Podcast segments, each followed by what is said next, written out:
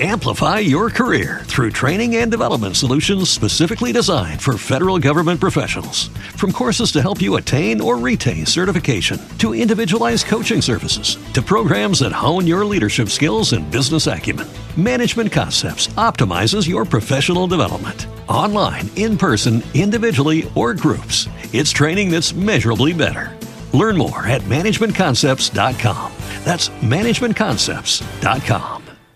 Eh, que hemos conversado con tanta gente interesante por el Día del Periodista, con dos periodistas eh, prestigiosos y también eh, charlamos con el ministro Catopodis un poquito para ver la situación del país y el futuro. Nos toca también seguir en la política y ir hacia otras miradas, como te dije, Gise. Así es, vamos a darle la bienvenida a Miriam Breckman, que es precandidata a presidenta por el Frente de Izquierda. Hoy este, es un día especial para ella, lanzó su candidatura, así que es un día muy, pero muy importante. Miriam Breckman, muy buenas tardes. Aquí Santiago Pondlesica, Giselle Larsen te saludan eh, en este vuelo de regreso. ¿Cómo estás? Bien, pero me dejaron impactada con eso de que el parto natural perdimos la vista. Ah, yo estoy convencida. natural y digo, yo lo veía de antes igual. Ah. estas son, estas son las clásicas. Miren, esta, ¿cómo le va Lucas Figueroa? Son las clásicas intervenciones de Larsen que nos dejan helados a todos, a todos, a todos. Yo me quedé helada, dije, es depende, es depende, mira, es depende. Si, si te costó mucho tenerlo o fue no, fácil. No, no, no, no, no, todo muy rápido. Todo muy ah, bueno, es por eso, a mí, a mí me llevó un tiempo importante y mucha fuerza, eh, eh, a mí me pasó eso. Bueno, ¿qué, mm, ¿qué estará por salir a luz, no, de esto? Uy, qué difícil. Mira, en este momento de la Argentina creo que, que para nosotros es un desafío enorme porque creemos que no podemos seguir en la situación que estamos, un país con enorme riqueza, que está totalmente hundido en la pobreza, que lo único que crece es el trabajo precario y además las mujeres vemos amenazados nuestros derechos. Entonces, Hoy hicimos la presentación de, nuestra fórmula presidencial que integro con Nicolás del Caño, por primera vez una mujer, en este caso yo, mm. va a encabezar una fórmula en el Frente de Izquierda Unidad y también nuestros candidatos en la provincia de Buenos Aires, el Pollo Sobrero, Cristian Castillo, Mónica Slotauer, en la ciudad de Buenos Aires, Jorge Adaro, Andrea Datri, Patricio del Corro, bueno, distintos compañeros y compañeras que para mí es un orgullo que compartan conmigo esta pelea porque, como decía hoy, a todos los conocí en la calle, ¿no? A todos los mm. conocí en distintas peleas, en distintas defensas y ahora vamos a tener este desafío de mostrar algo distinto cuando los principales candidaturas están discutiendo cómo es el ajuste que van a aplicar de acá para adelante. Miriam, eh, ¿por qué, eh, a ver, cuál es tu lectura? Mm, mm, sabemos que a nivel universal, a nivel casi mundial, hay un crecimiento de la derecha. Y en la Argentina, en, en, la, en la juventud, se ha plantado un Milei que también mira hacia la derecha y en muchos medios de comunicación. ¿Dónde, ¿Cómo piensan enfocar eso? Porque con mi edad, yo recuerdo que la juventud tiraba más hacia la izquierda. ¿no? ¿Qué nos pasó y cómo lo ves? Mira, primero veo que hay una exageración y una visión muy nacional del tema. Que hay fenómenos de derecha en todo el mundo, lo hay, es así, pero de 19 países de América Latina, 12 llegaron con un discurso de centroizquierda o llamándose a sí mismos de izquierda, más allá de las diferencias que yo pueda tener con muchos de esos proyectos políticos. Entonces, no es que hay una oleada de derecha imparable, recordarás vos que en un momento nos decían, bueno, el eje Trump, Bolsonaro, Macri no se van más, una nueva derecha. No es así, la verdad es que más bien lo que hay es un, movimiento pendular en todos nuestros países, en América Latina se ve muy claro, donde producto de la crisis que atraviesa el sistema capitalista hoy, de la guerra en Ucrania, de las disputas geopolíticas entre China y Estados Unidos, más bien lo que hay son movimientos pendulares que hacen que ningún gobierno pueda sentarse. Yo lo veo más así, me parece que en Argentina se exagera mucho pero no te dicen, che, mirá, en Argentina pasa esto, pero todos los países de la región ganaron gobiernos con discursos totalmente distintos, no presentándose como derecha. Entonces, creo que hay una intención de, de mostrar a mi ley mucho más grande de lo que es, para que la gente vote por miedo. Te lo digo sinceramente. Creo que el frente de todos, juntos por el cambio, vienen, uno está gobernando, el otro viene de gobernar hace muy poco, no pueden enamorar con sus ideas, mm. no tienen un solo proyecto, ni un solo diálogo que interpele a los votantes, a ese pueblo trabajador que está harto de que pagar las consecuencias del, del ajuste. Entonces le dicen, votame a mí que no soy tan malo precisamente lo que tenemos que romper es, ese circuito, votar con miedo, con la cabeza agacha, que si no el otro va a ser peor, y empezar a construir una alternativa propia que pelee por, por una salida favorable a las mayorías populares y no que la discusión sea en cuántos días el ajuste, si en 100 horas, si en 100 días, si el FMI pide esto o pide lo otro. Me parece que por ahí viene y que a Milei lo construyeron. Milei era un panelista de televisión que andaba por ahí dando vuelta y de golpe aparece como Superman que va a salvar al país. Bueno, no. Lo construyeron para que la bronca, cierta impugnación del sistema político que hay precisamente del fracaso del gobierno de Juntos por el Cambio y de Frente de Todos, llegue hasta cuestionar a la dirigencia política. Hasta ahí podés cuestionar no se te ocurra pasar un poquito más allá y cuestionar al poder económico que está detrás, cuestionar a los que ganaron todos estos años, quédate eh, y, y, dirigí tu enojo solo a la dirigencia política. Me parece que Miguel tiene un objetivo clarísimo y que por eso lo mm. construyeron. Mm.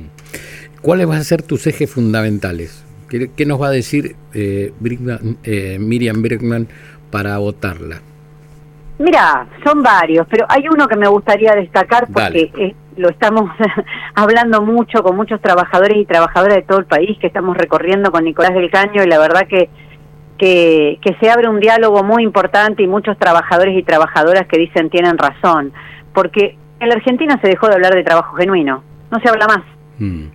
no se habla más de trabajo genuino y nosotros peleamos por la reducción de la jornada laboral, que la jornada laboral que hoy tiene 100 años, la jornada laboral de 8 horas, tiene 100 años establecida en nuestro país, en 1929, la reducción de la jornada laboral a 6 horas y que esas horas que quedan libres, que quedan vacantes, puedan ser repartidas entre aquellos que hoy integran un movimiento social, entre los que están desocupados, entre los que viven en forma precarizada, con una changa, porque hicimos un estudio y aplicada esa medida solamente a las 12.000 grandes empresas, solamente a las más, más grandes del país, se podrían generar un millón de puestos de trabajo genuino, con derechos, con un salario que alcance. Entonces creemos que estas son algunas de las cosas que tenemos que empezar a discutir. No puede ser que, que te resignen tanto que no podés hablar de pelear por tus derechos y te digan que los trabajadores son los culpables y que hay que hacer reformas laborales regresivas donde te quitan lo poco que tenés. Miriam, ¿y no, no harías reforma laboral? ¿No harías una reforma en el laboral? que la plantean los demás no es una reforma laboral, es una contra-reforma laboral lo que proponen. Es un quique de derechos que parte de establecer que el problema es que hay trabajadores con muchos derechos. Yo les pregunto a ustedes que son periodistas, ¿trabajan mejor o peor que hace 20 años? ¿Tienen más? ¿Tienen que buscarse su trabajo? ¿Llegan a fin de mes? Entonces, me parece que esa concepción parte de una idea muy, muy reaccionaria que si el país está así es porque hay trabajadores que tienen muchos derechos. Yo creo que no, yo creo que hay, porque algunos vivos ganaron demasiado. Algunos vivos se enriquecieron a costa de sacarle a los trabajadores. De hecho, hay un estudio que hizo el Instituto Cifra de la CTA, que además eh, es de la CTA, nadie iba a pensar que quería perjudicar al gobierno del Frente de Todos, donde demuestra que entre el gobierno de Macri y el gobierno del Frente de Todos se le sacó a los sectores asalariados más de 80 mil millones de dólares y se le transfirió a los sectores más concentrados de la economía. Entonces ahí tenés que ir a buscar los responsables de cómo estamos, los que remarcan los precios, los que especulan con el valor de los alimentos, no diciendo que vas a atacar los derechos de los trabajadores y que eso va a sacar el país adelante, porque además, eso lo vimos en los 90, eso fue el Macri, eso fue el menemismo. Mm. Y ya recordamos cómo terminó el país, ¿no? Mm. Ahora, Miriam, eh, yo cuando escucho a la izquierda, y si no me decís Santi, no estoy de acuerdo, ¿eh? escucho hablar de la, esto, de los concentrados, de las mil empresas. Cuando, pones foco en las pymes, ¿no? porque los pymes es el 60 o 70% del trabajo en el país, eh, ahí no se piensa una reforma y una ayuda a las pymes para que puedan crear empleo, porque quizás los grandes lo pueden hacer. Yo te puedo asegurar que las pymes, las pequeñas empresas o industrias de pueblo, y vos las conocés, ¿eh? Eh, no están en condiciones, si no se hace una pequeña reforma y se les ayuda para poner más gente a trabajar.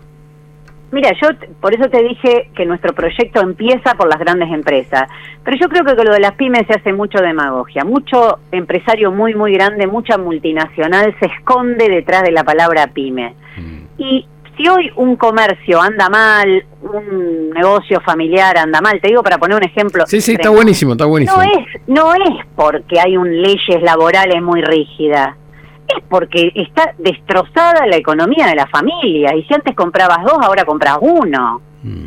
Entonces son todos discursos para cargar la responsabilidad en los que trabajan. Nosotros no vamos a aceptar que la responsabilidad son los que es de los que se levantan todos los días para ir a laburar. Acá hay grandes responsables de que estemos muy mal, pero te cambian el foco todo el tiempo. El problema es que los trabajadores tienen muchos derechos. ¿De dónde salió esto? Si Argentina en el año 74 tenía, te digo para ponerte un, ejemplo notorio, en el año 74 se vota la ley laboral, la ley de contrato de trabajo, había muchísimo más derechos laborales que ahora, porque después vino la dictadura militar, el menemismo, y quitaron montones de derechos. Y Argentina tenía 2,5 de desocupación, 4% de pobreza, entonces te demuestra que no tiene absolutamente nada que ver. El problema es que te van metiendo en la cabeza que el problema es el que trabaja. Y bueno, eso es lo que nosotros desde el PTS, de Frente Izquierda, no vamos a aceptar que el problema sea los que trabajan todos los días, sino el problema es que acá hay algunos que han ganado muchísimo y que aprovechan estas crisis para redoblar sus ganancias, por eso la participación de los trabajadores en el ingreso nacional cayó 10 puntos y, subió, y subió 6-7 la de los sectores más concentrados de la economía. Por eso el costo laboral era de un 19% y hoy es del 12%. O sea, no hay ninguna cifra que avale todas esas suposiciones. Miriam Bregman es precandidata a presidenta por el Frente de Izquierda. Hoy lanzó su candidatura. Allí estará acompañada, ya está acompañada en esta candidatura eh, de, Nicolás del Caño. Miriam, eh, ¿cómo, ¿cómo acomodamos la economía de este país de acuerdo a tu visión y a tu propuesta partidaria? Mira, lo primero que hay que hacer, una es la que te decía, ¿no? Trabajo genuino para todos y todas con derechos, es empezar a acomodar la economía de lo que nos interesa, de la clase trabajadora, de los jubilados que no pueden seguir perdiendo con la inflación. Vos pensás que el gobierno del Frente de Todos, la primera medida que tomó, y previo a la pandemia, digo, ¿no? Porque después Alberto empieza, que la pandemia, que la guerra, que la sequía, previo a la pandemia, la primera medida que tomaron y la votaron todas las salas del Frente de Todos fue cambiar la fórmula de movilidad jubilatoria porque por primera vez le iba a dar a favor de los jubilados. Entonces, acá hay que pensar cómo se solucionan estas necesidades, hay que invertir la ecuación, no pensar un país en función de las ganancias de unos pocos, sino en función de las necesidades sociales. Te digo otra medida elemental, no es que no hay dólares, como dicen, Argentina tuvo en los últimos años 48 mil millones de dólares de superávit comercial, no quedó un dólar en el Banco Central. Pero eso no es porque se lo llevaron los trabajadores, eso es porque hay que cortar con la fuga, hay que cortar con los pagos de la deuda fraudulenta, que es lo que produce que de todo lo que se produce en el país no quede nada. Entonces hay algunas medidas elementales, pero que son lo inverso de lo que se propone, que es seguir ajustando para abajo. ¿Cómo se crea riqueza? La riqueza se crea todos los días. Argentina es un país rico. En Argentina se crea riqueza. Mira, ese dato que yo te doy, 48 mil millones de dólares superado y comercial en dos, tres años, no es una cifra menor. Mm. El problema es que así como se crea, se concentra cada vez más. Y se gasta más.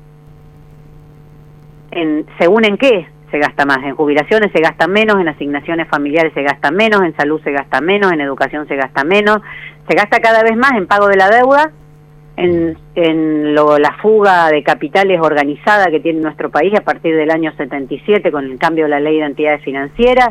Esos son los grandes gastos que tiene el Estado. Eso sí se gasta más. Ahora, en, lo que es gasto social o jubilaciones y demás, no, Sergio Massa ha hecho un recorte mm, fenomenal. Es histórico el recorte que ha hecho Sergio Massa. A ver, contanos, ¿cómo quedó ahora con, con ese recorte? ¿Cómo es el mapa hoy? El mapa hoy es que los tres principales recortes son en jubilaciones, asignaciones familiares y todo lo que tenga que ver con el gasto social. Eso es lo pero eso son cifras, eso no es una sí, opinión sí, sí, Sí, no, no, no, no de acuerdo. Esos son los principales recortes. Este es un gobierno que recortó en discapacidad, ustedes recordarán las marchas de la familia. Sí, sí, sí. O sea, cosas más crueles no se pueden pensar. En educación. Salud. Mm. Salud. Increíble, increíble. Y después Sergio Massa nos manda una separata que mandó cuando se votó el presupuesto, en la que se mostraba que las principales eh, sectores más concentrados de la economía en la Argentina, las principales empresas, la mayoría de ellas multinacionales, se llevan cada año cinco puntos del, del PBI en beneficios y exenciones impositivas. Eso es brutal. Yo siempre pongo el ejemplo de Jujuy, porque bueno, es un lugar que con mi compañero Alejandro Vilca y demás seguimos muy de cerca. Hoy una minera en Jujuy paga, una minera, ¿no? Que son todas empresas extranjeras además, paga 0,75 de ingresos brutos. Un comerciante que tiene una despensita, que se levanta todos los días, que ya no sabe qué más hacer, cuántas horas más tener abierto el negocio para poder mantener a su familia, paga el 2%. ¿Vos me explicás eso? ¿Por qué? ¿Por qué vos pagás, si cobras un poco más y sos trabajador, pagás 35% de ganancia y las empresas lo pagan al año cuando quieren y descontando la inflación? Bueno, está todo invertido en un sistema totalmente regresivo, donde una mamá que va a comprar unas galletitas para sus hijos paga 21% de IVA y después las grandes empresas no pagan nada porque tienen estos beneficios de los cuales nos hablaba Sergio Massa. Entonces creo que ahí hay muchísimo para denunciar y para que toda la población lo conozca, que este país se sostiene fundamentalmente con los impuestos que le sacan a la clase trabajadora, mientras a la automotriz se le dieron 0% de retenciones, cero, ¿eh? Las automotrices, según Alberto Fernández, el sector que más ganó de la economía, lo dijo el primero de marzo en la apertura de las sesiones legislativas. 0% la automotriz de retenciones, 9% son eh, los derechos de exportación, lo que aporta a la economía los derechos de exportación. Y el 30% viene del IVA que pagamos todo cuando vas a comprar azúcar, cuando vas a comprar los elementos básicos. Entonces está absolutamente invertido. Hay un cuento por arriba, pero la realidad es que esto se sostiene con los que trabajan todos los días. Miriam, ¿y cómo haces con un congreso si no tenés la mayoría? Vos hablaste de Jujuy, nosotros el otro día hablábamos con un experto en el tema de litio, ¿no? Somos uno de los países que menos nos pagan, el 3%, cuando en Chile pagan el 45% y en algunos países, en Australia, el 50 y pico. Y bueno, ¿Eh? tiene que ver con lo que estábamos hablando, exactamente. Ahí tenés un ejemplo. ¿Cómo lo vas a pelear desde el Congreso en una minoría? No, no, porque eh, mira, eh, muchas veces nos dijeron que éramos minorías y a las mujeres ni te cuento. El problema es si vos conseguís la fuerza social para pelear esas cosas. En el Congreso yo lo veo todos los días, ahí todo todo se arregla. Esto que yo te digo, las retenciones cero, lo votaron todos, ¿eh? Todos. Todas las salas del frente de todo y todas las salas junto por el cambio. Ni una grieta, ni una discusión, levantaron todos la manita, aunque después por televisión vos escuchás alguno. No, no, no, ahí levantan la mano todos el presupuesto de ajuste de masa lo votan todo. Entonces lo que tenemos que conseguir es pelear por eso, establecer una fuerza tal que nos permita darlo vuelta y a eso apostamos nosotros. Miriam Bregman, te deseamos, eh, bueno, ya estamos en presentación de listas, llegan a tiempo, ustedes no tienen interna, ya no tienen quilombo. Tienen todo ¿eh? Nosotros tenemos dos listas, pero tenemos todo muy ordenado. y ven bien, y ves bien. ¿eh? Y, ves bien, por suerte. no veo nada, lo que pasa es que no veía antes de parir. Está muy bien, está muy bien. Eh, bueno, lo importante es que, que puedas seguir viendo estas cosas que desde el punto de vista de ustedes hay que cambiar y hay que, y hay que reforzar para obviamente seguir adelante con los objetivos que tenga cada partido político. Eh, tratamos de hablar con todos los partidos políticos, tratamos de hablar con todos todos los candidatos y las candidatas. Felicitaciones por ser la, la, fórmula, la candidata de que encabece la fórmula, eh, porque es, eh, me, parece que, está bueno que lo naturalicemos. ¿Viste cuando decimos, uy, qué feo, empezamos a naturalizar determinadas cosas? A mí me parece fantástico que esto lo naturalicemos y y lo, pongamos, lo podamos contar una pequeña anécdota? Sí, dale. Estuve hace unos días en Tucumán y le digo a mi compañera Alejandra Reyes, nuestra candidata allá, le digo, Ale, ¿por qué sos la única que está en los afiches? Porque me llamaba la atención que en toda la capital de Tucumán no había afiches de mujeres. No había cartelería donde estuviesen candidatas mujeres. Me dice, porque acá no hay ley de cupo en Tucumán. Entonces, como no hay ley de cupo, van todos varones. ¿Vos podés creer eso? No.